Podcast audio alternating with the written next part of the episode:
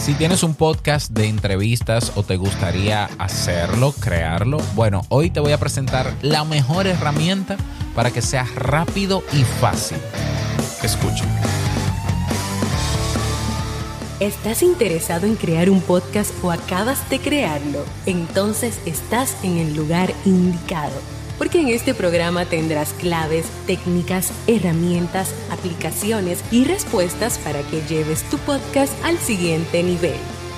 Y contigo tu anfitrión, podcaster y soloprenur que ha hecho del podcast su mejor medio para vivir, el del apellido japonés pero dominicano hasta la tambora, Robert Sasuki.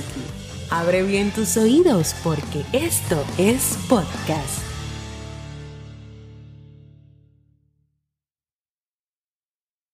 Hola, estoy aquí. ¿Qué tal estás? Bienvenido, bienvenida a este episodio número, qué sé yo, 223. Venga, venga, no sé por qué tengo la costumbre, que yo creo que no sirve para nada, de mencionar el episodio, el número. Yo creo que es inútil, ¿no? Porque, bueno, eso lo pondré en alguna esquina. Pero bueno, esto es, esto es podcast. y yo soy Robert Sasuki. Así es. Y en el día de hoy vamos a hablar de una herramienta sumamente innovadora como si lo hubiese creado yo para hacer entrevistas para tu podcast de una manera súper rápida, súper fácil ah, y que te va a ayudar, es una herramienta que te va a ayudar sí o sí, si la usas, evidentemente, a que tu podcast no muera con el paso del tiempo. Ya.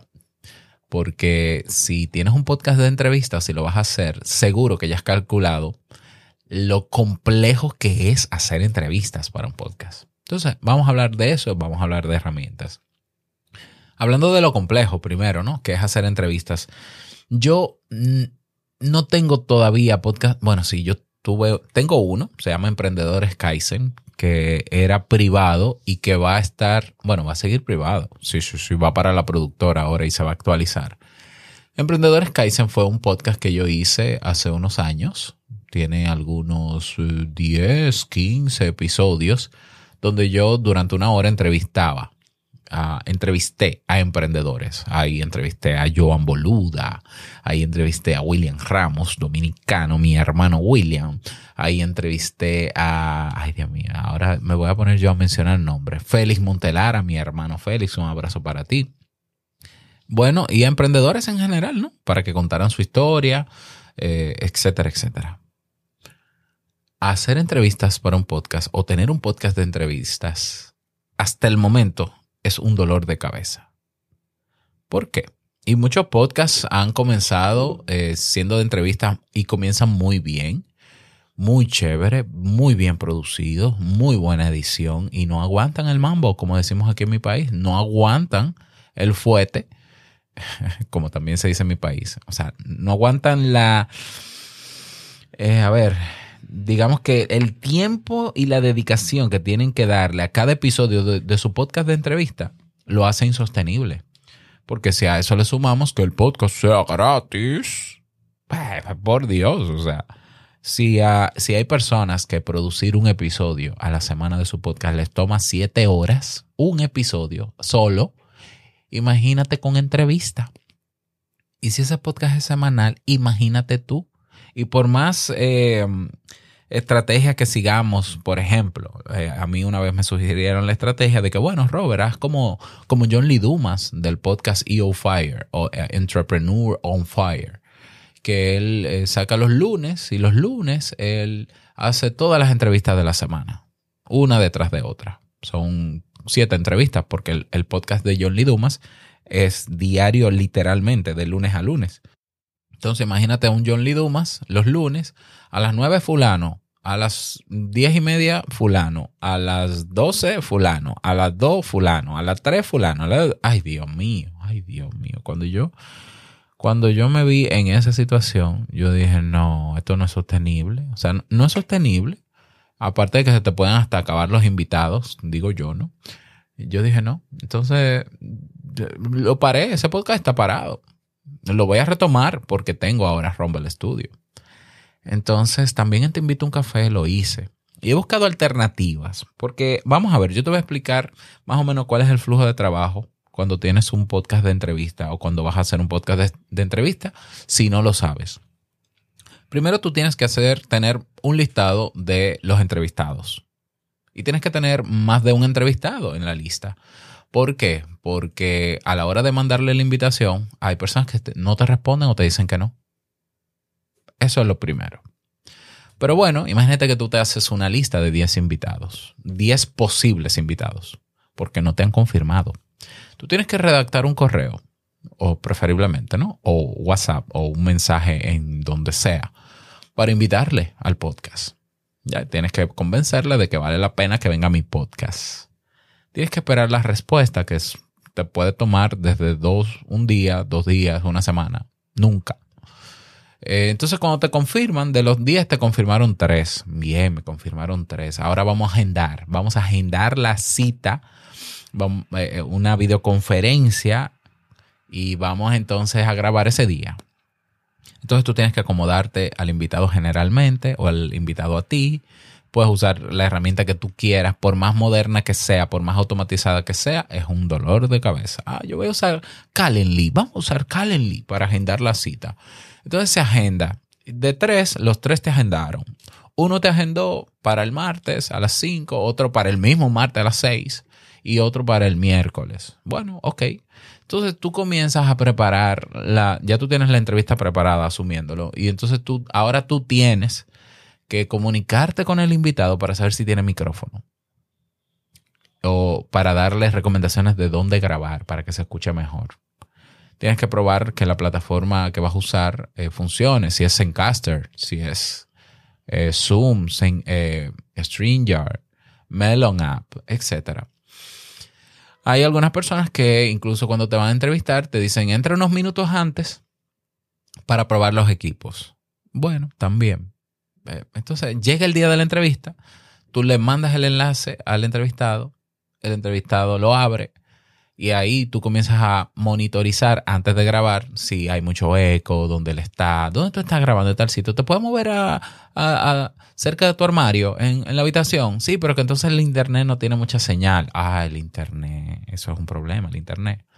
Entonces te das cuenta de que el invitado, que es maravilloso, que sí, que tú lo quieres para tu podcast, tiene mala conexión a internet, lamentablemente. Eso no es algo que sea culpa de él eh, tiene, no tiene micrófono, entonces está usando el micrófono de la laptop. Oh my God. En una habitación con todo el eco del mundo. Eh, no puede grabar en otro sitio porque afuera hay un desorden, una música estridente, porque vive en República Dominicana y somos así de ruidosos. Entonces, eh, bueno, vamos, vamos a ver, vamos a resolver. Vamos a resolver con una entrevista y empieza tu entrevista. Y King Clanking y le diste a grabar, porque a veces se, da la entrevista y no se graba se graba la entrevista y bueno, entonces luego que se graba la entrevista, ahora hay que editar la entrevista.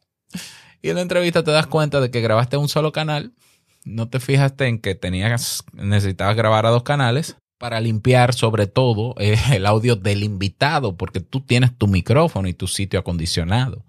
Pero grabaste un canal y entonces ahí tú tienes el ruido blanco eh, bello brillando en la entrevista. Entonces, fulano, ¿qué tú piensas de tal cosa? bueno, sí, fíjate, yo lo que pienso es que... Y estás tú en medio de un ACV, en medio de un derrame cerebral, eh, buscando el filtro indicado en Audition, en Audacity, en Hindenburg Pro, Ultra Pro Pro, para limpiar esa bendita entrevista. Y entonces luego viene toda la parte de postproducción o de públicas de promoción, etcétera, etcétera eso es un verdadero dolor de cabeza, aunque te guste, porque a, mí me ha gustado entrevistar a la gente que he entrevistado, naturalmente. Cierto que aporta muchísimo valor y eh, creo que domino el tema de hacer entrevistas que aportan valor. Pero de que es un dolor de cabeza, Dios mío, que lo es. Y mira que hay herramientas que te facilitan la cosa. Hay una, eh, una técnica, una manera en la que yo estuve pensando hace unos meses atrás y que siempre he pensado, pero nunca la he ejecutado, que es eh, presentarle a la gente las preguntas mandársela incluso por escrito y que él la respondiera en un mensaje de voz, cada pregunta, en un mensaje de voz. Y así yo tomar ese mensaje de voz y eh, montarlo en una edición. Ya, así de simple. Para mí es práctico porque eh, me facilita el no reunirme con esa persona y toda esa logística que implica y poder controlar ciertas variables, limpiar mejor su audio, montarla, etcétera, etcétera. Lo había pensado y muchos podcasters, quizás no tantos, pero hay podcasters que utilizan esa estrategia de que, mira, tú, tú me vas a mandar por cada pregunta que tú le hagas en el correo tu respuesta. Eso tiene ventajas. La principal ventaja es que al ser asíncrona la entrevista, pues esa persona en cualquier momento la graba, pero puede buscar un buen lugar para grabarla, un mejor lugar. Quizás en la casa no tiene un lugar eh, óptimo, pero sí en el trabajo. Entonces se puede tomar varios días para responder las preguntas, puede preparar mejor las respuestas y te las va a mandar y entonces tú le editas. Eso es una manera válida de hacer entrevistas. Yo sé que está el tema de, ay, pero entonces la chispa, la química del entrevistado con él. Bueno, es que depende, porque si tu podcast de entrevista es simplemente para dialogar sobre lo que aparezca, sobre lo que se les ocurre en la entrevista, esta herramienta no te va a servir. Esto es para entrevistas que están planificadas, que tienen un objetivo y que por tanto están hechas de manera consciente para que se cumpla el objetivo. Yo, que generalmente los podcasts que hago son educativos, yo no me voy a sentar con una persona a preguntarle sobre la vida y vamos a dejarnos fluir. No, no, no, no, no. Porque yo sé que voy a caer en sesgos, en errores, de que vamos a hablar de todo menos de cosas educativas, por lo menos en mi caso. Entonces yo cuando hago entrevistas, yo hago una lista de preguntas, por lo menos guía, son preguntas de guía para orientarla. Y claro que en medio de la conversación puede salir otra pregunta, ¿no? Y se pueden abrir paréntesis y ponerse ejemplos, analogías y demás. Y eso es cierto que enriquece muchísimo una entrevista. Pero si las preguntas y las respuestas concisas a esas preguntas hacen que se cumpla el objetivo de tu entrevista, quizás lo demás es accesorio también tenemos el caso, el tema en el podcast, de que muchos podcasts de entrevistas son demasiado largos, lamento decirlo, y yo sé que existe la idea de que no, porque en mi comunidad no le molesta escuchar tres horas de mi podcast. Mira, yo sigo podcasts largos, y cuando yo veo esa hora y media y esas dos horas, yo no lo escucho. Y mira que estoy suscrito. ¿Ya? Y no digo que no, que no aporte valor, pero es que el tema de la limitante del tiempo en el ser humano es real hoy por hoy. Nosotros tenemos un horario para trabajar, tenemos un horario para escuchar podcast, tenemos un horario para limpiar los platos en la casa, para estar con los hijos, tenemos que sacar tiempo para estar con la pareja, para trabajar en nuestros proyectos, para grabar nuestros podcasts. Por más que yo ame el podcast de, qué sé yo, escuela de nada, por ejemplo, o, o no voy a mencionar otros. Por más que me guste el podcast, incluso yo estoy suscrito al podcast, oye, no me da el tiempo para escuchar una hora y media en un día y quisiera escucharlo en un día. ¿Por qué? Porque luego hay otro episodio para otro día. Entonces, hay podcasts que se extienden demasiado, aún aportando mucho valor. Entonces, yo soy de los que piensa que si escucho ciertos podcasts para para absorber ese valor, para aprender, para entretenerme también, eh, para abrir mi conciencia a otros mundos, conocer cosas nuevas. Mientras más conciso el contenido, mejor. Lo accesorio, que el chistecito, que la cosita, que, que los efectos especiales realmente son innecesarios. Y son son, no, lo contrario de indispensables. Son no son indispensables, es que no me acuerdo la palabra, el antagónico. O sea, no son indispensables. Entonces yo creo en las entrevistas que van al punto. Preguntas, respuestas. No estoy hablando de manera mecánica, pero que queden en el clavo. Y fíjate, John Lee Dumas, el éxito de John Lee Dumas con su podcast, eh, es que John Lee le hace las mismas preguntas a todos los entrevistados y controla muy bien el tiempo, porque son episodios cortos de entrevistas con muy alto valor. Y te estoy hablando de siete entrevistas a la semana. No hay manera de hacerlo que si no es así. no sería sostenible para él. Entonces es ahí donde esa, esa manera de hacer entrevistas, que es asíncrona, como yo te dije, ¿no? Que me mande el audio. Está muy bien, pero también es un problema. ¿Por qué? Porque esa persona que yo le digo, mándame el audio, puede durar una semana grabando. Entonces acaba de nacer, eh, creo que va a cumplir un año ahora en octubre, pero estaba en beta y ya salió de la beta, Rumble Studio y es un programa hecho por un podcaster. Rumble se escribe, Rumble, como Royal Rumble, sí, así, rumble.studio, esa es la página web. ¿Qué es Rumble Studio? Un software, una aplicación web, es decir, que funciona desde, desde la misma página web, no hay que descargarla, no hay que instalar nada, donde tú puedes redactar, preparar una entrevista a una persona en, específica, como también puedes hacer una entrevista estandarizada sobre tu, sobre, eh, el, ¿verdad? Para tu podcast. Y luego que tú creas y planificas esa entrevista, entonces tú, el programa te da un enlace para tú compartirle la entrevista al entrevistado. El entrevistado recibe el enlace, lo abre y simple y sencillamente el software le presenta la primera pregunta y le da opción para abrir el micrófono y responderle en audio. Entonces viene el entrevistado, primera pregunta, tiene la referencia de la primera pregunta, abre su micrófono y responde. Segunda pregunta, abre su micrófono y responde. Tercera pregunta, décima pregunta, se acabó la entrevista. Muchas gracias. Entonces Rumble Studio toma todas esas respuestas y te las pone en tu dashboard o en tu tablero y te dice, mira, ya está llena la entrevista de Juancito. Entonces tú en Rumble Studio abres la entrevista y tú puedes, eh, digamos que organizar cosas. Tú dices, mira, yo pienso que la pregunta 3 no debería ser la 3, sino la 2. Así que déjame ponerla como segundo lugar. Y tú mueves arrastrando la pregunta 3 al lugar 2 y organizas las respuestas con sus preguntas ahí. Pa, pa, pa, la organizas en el orden que va. Y luego Rumble Studio tú le das a exportar la entrevista y te saca el audio con la entrevista completa. Ahí está, Rumble Studio, maravilla, innovación de la tecnología.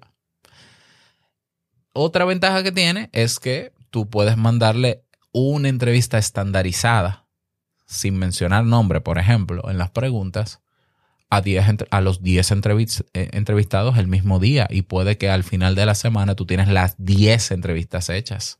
Lo que te toca es ya editarla, ¿no? Revisar, eh, mover y exportar el audio y luego limpiarlo y demás. Es una verdadera maravilla. ¿Por qué? Porque entonces permite que tú recolectes respuestas rápido, de manera eficiente. Ya no hay que agendar cita en ese caso y funciona. Simple y sencillamente, funciona. Entonces, es una plataforma eh, en la que yo estoy ya. Ya yo compré mi. Yo compré, de hecho, una licencia de por vida en Rumble Studio y te voy a decir cómo adquirirla. Entonces, eh, yo la recomiendo muchísimo porque eso me va, por lo menos a mí, me va a permitir ahora volver a retomar podcast de entrevistas. Emprendedores Kaizen que son 10 preguntas que lleva Emprendedores Kaizen y son las mismas 10 preguntas a, todos los entrevistados. Ya. Pues ahora va a pasar, la voy a hacer en Rumble Studio.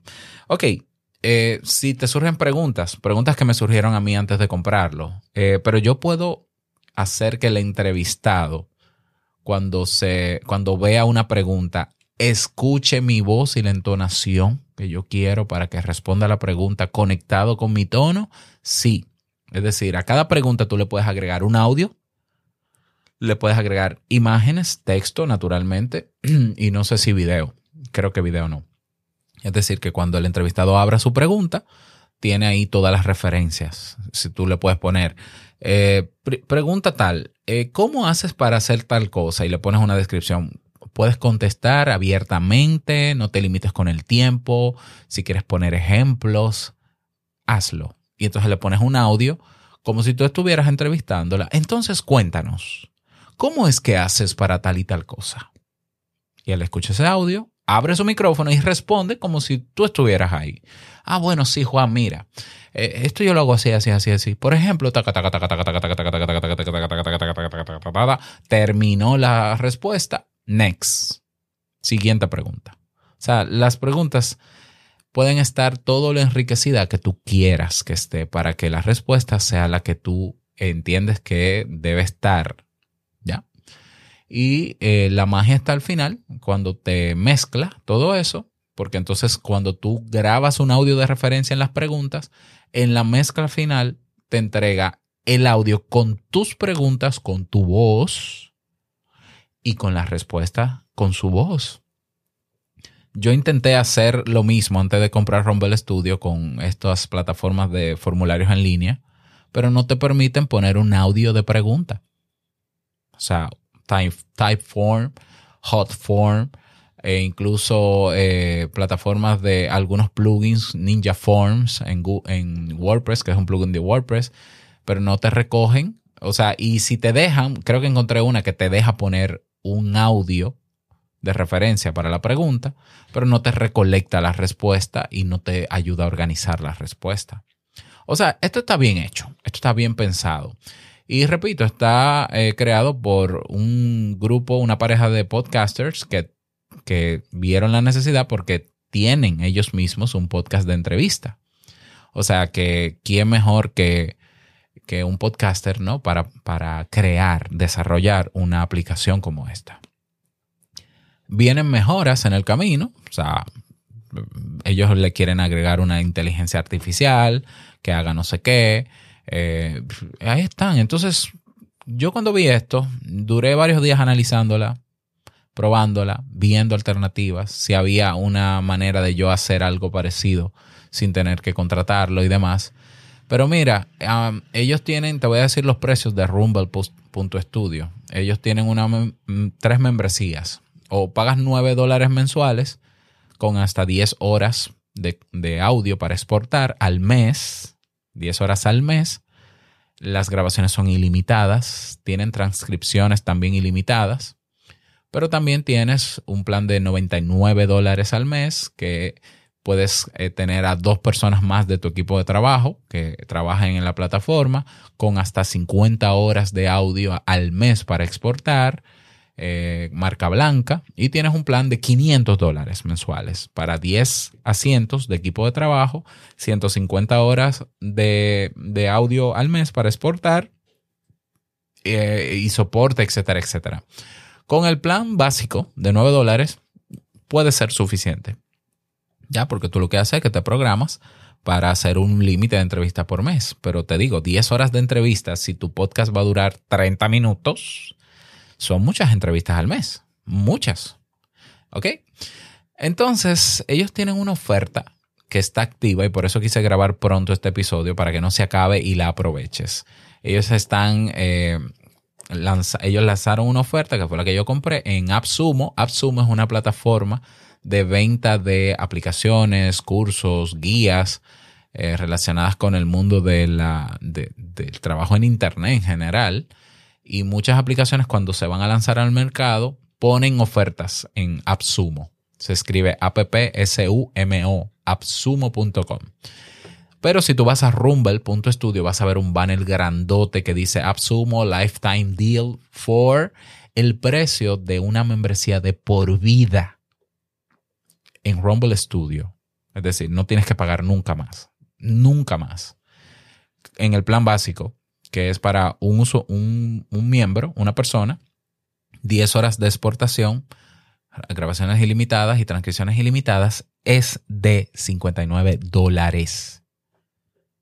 59 dólares. Es decir, lo que pagarías en el plan básico de 9 dólares por 6 meses, aquí, esos 59 dólares, te dan una licencia de por vida, ilimitada. Bueno, ilimitada no es, porque tiene límite el, plan. Pero cuando digo es que es que no tienes que pagar nunca más.